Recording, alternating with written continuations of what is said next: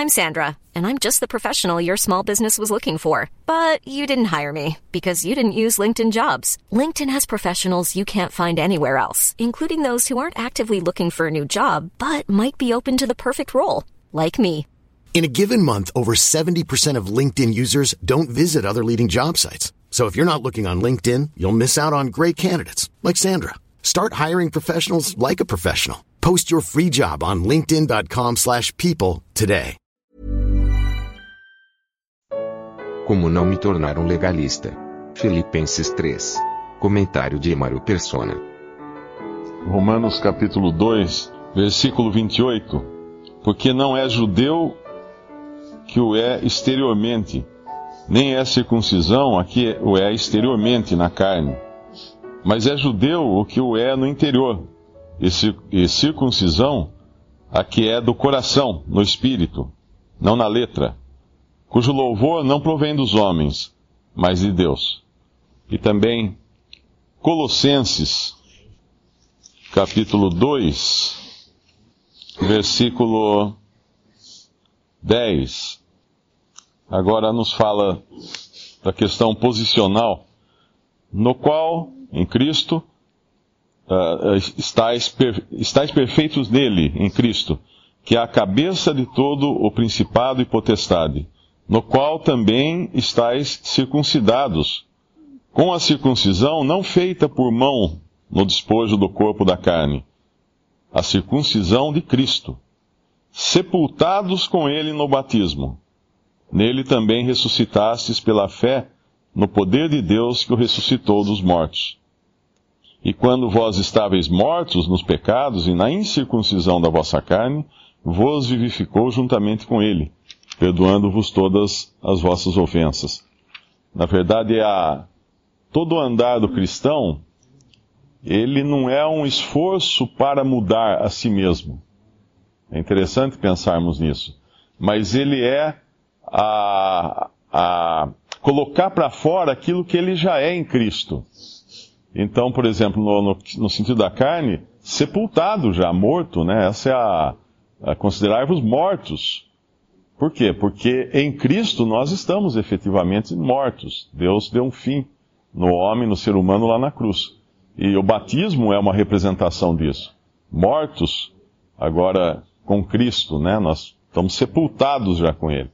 Então não é uma, como era a lei, né? Uma questão de esforço para você tentar atingir padrões uh, que eram impossíveis até de serem atingidos pelo ser humano, mas é mais uma questão de considerar-se como, uh, uh, como é que eu poderia dizer, expor aquilo que nós já somos. Aquilo que nós já somos. Eu posso ser um milionário, ter uma conta, muito dinheiro, um colchão abarrotado de dinheiro, mas viver como um mendigo, porque eu não vivo aquilo que eu sou, aquilo que eu tenho. Eu vivo uma outra coisa.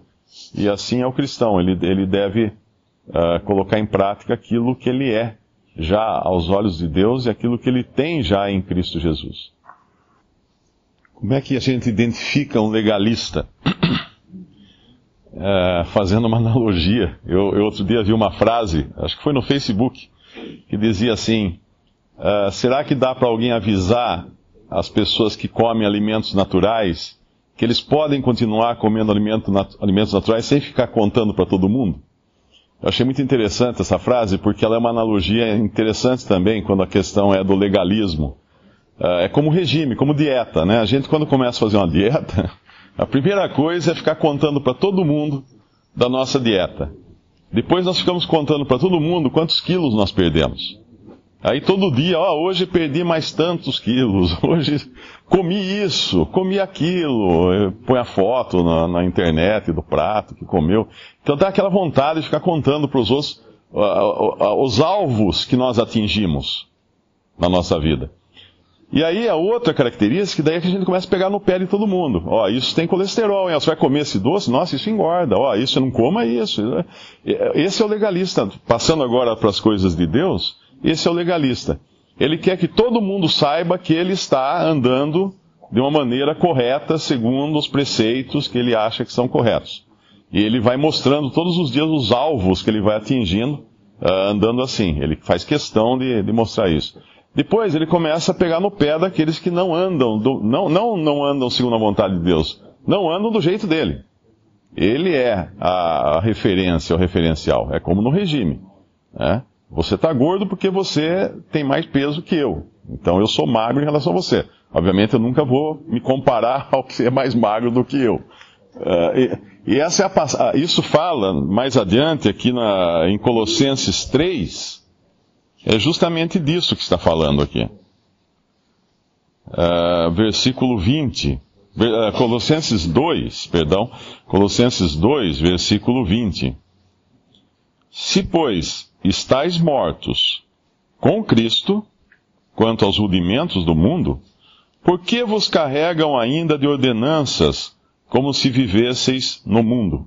Tais como, não toques, não proves, não manuseis, as quais coisas todas perecem pelo uso, segundo os preceitos e doutrinas dos homens, as quais têm, na verdade, alguma aparência de sabedoria, em devoção voluntária, humildade e em disciplina do corpo. Muito parecido com o regime, isso aqui mas não são de valor algum senão para a satisfação da carne. Ou seja, aquilo que o irmão falou. O que faz isso, ele vai ter muito de que se gloriar, ele vai ter muito de que se comparar com as pessoas. Olha, eu faço, olha, olha onde eu cheguei, olha o meu alvo. Só que quando a gente volta aqui para o nosso capítulo 3 de Filipenses, nós vamos ver a palavra alvo no versículo 14.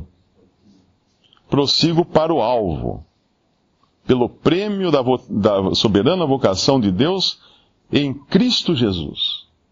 Sempre que nós tiramos os olhos de Cristo, por mais piedosa que possa ser a razão, por mais caridosa que possa ser a razão, por mais uh, emagrecedora que pode ser, possa ser a razão, nós estamos colocando os olhos em nós mesmos. Nós estamos focando em nós. Nós estamos ocupados conosco. E o nosso alvo é Cristo sempre. Por isso que é interessante que ele começa esse capítulo, que ele vai falar justamente da questão da circuncisão ou da concisão. Ele começa dizendo uma coisa que é importantíssima, que ele vai repetir de novo. Resta, irmãos meus, que vos regozijeis no Senhor. O regozijo é no Senhor. E lá no versículo 4 ele vai repetir outra vez. Regozijai-vos sempre no Senhor. Outra vez digo, regozijai-vos. Seja a vossa equidade notória a todos os homens, perto está o Senhor. Tem uma outra passagem que fala: aquele que se gloria, glorie-se no Senhor. Então nós nunca podemos uh, perder o foco. É claro que é, é, vale aquela mesma frase, né? Uh, se você come alimentos naturais, ninguém precisa ficar sabendo disso. E você pode continuar comendo sem ficar contando para os outros que você está comendo os alimentos naturais.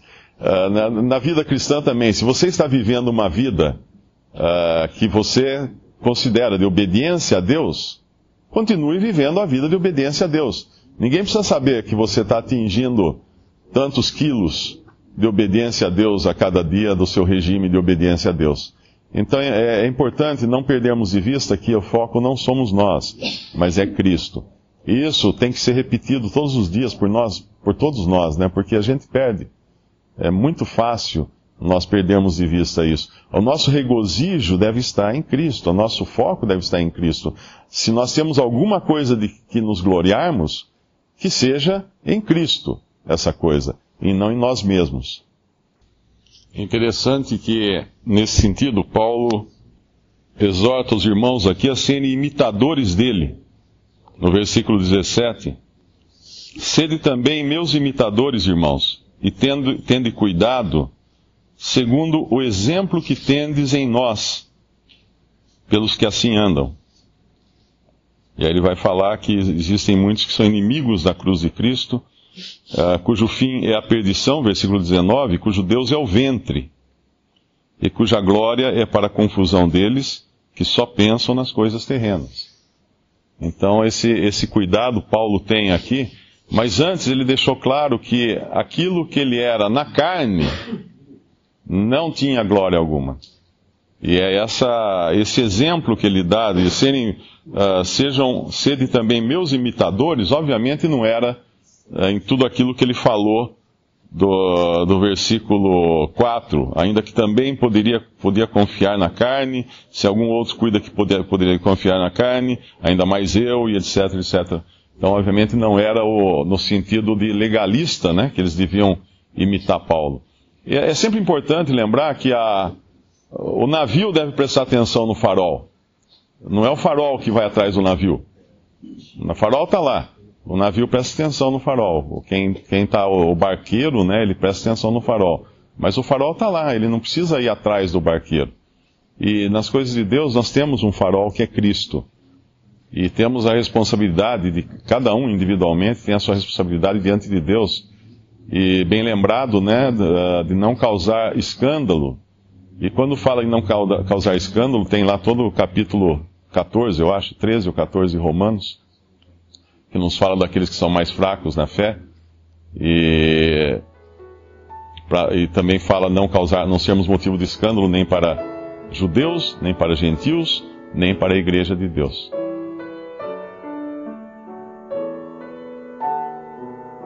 Visite respondi.com.br. Visite também 3minutos.net.